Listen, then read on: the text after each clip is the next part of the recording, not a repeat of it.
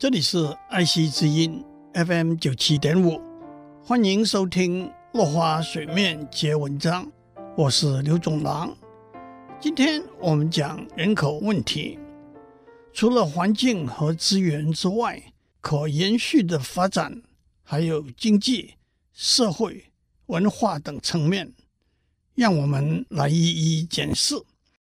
首先，让我们看看世界的人口问题。目前世界的人口总数大约是七十亿，人口增长率大约是每年百分之一左右，估计在二零五零年会到达九十二亿。专家学者认为，全世界人口最好能够停留在八十亿左右，但是人口的增加和减少是很难用政策来规范的。奖励和开导到底有多大的效力？而强行管制不但引起道德人权的问题，也会引致其他相关的问题。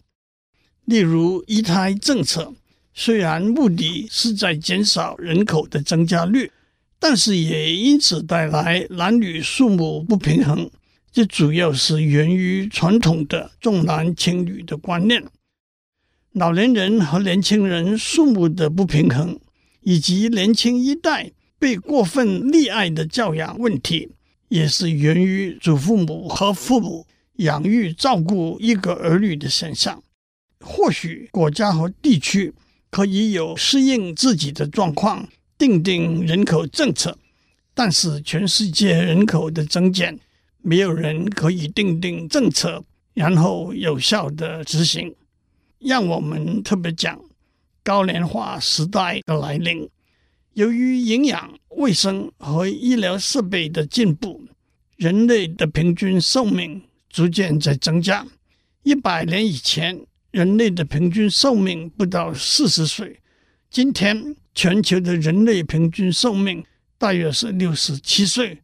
按照统计数字，日本、新加坡、瑞士、瑞典。和许多欧洲国家人口的平均寿命超过八十岁，美国和台湾大约是七十七八岁左右，最低的有些国家人口平均寿命不到四十。人口年龄分布随着平均寿命的增加，出生率的降低而改变。例如，一九五零年平均十二个工作人口供养一个退休人口。今天每九个在工作的人供养一个退休的老人，这给社会福利和医疗制度带来相当的压力。反过来讲，青少年数目的减少会减少教育项目的花费，还有老年人比较节省，可能导致银行利息的下降，甚至经济上通货收缩的现象。不过，从另外一个角度来看，现在的老年人的健康状况和经济条件都比过去好得多，所以也给许多行业，例如旅游、保健带来新的商机。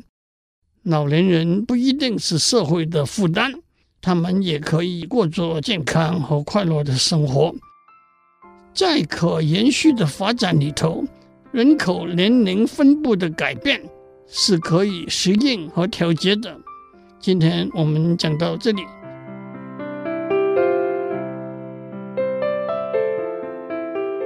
以上内容由台达电子文教基金会赞助播出。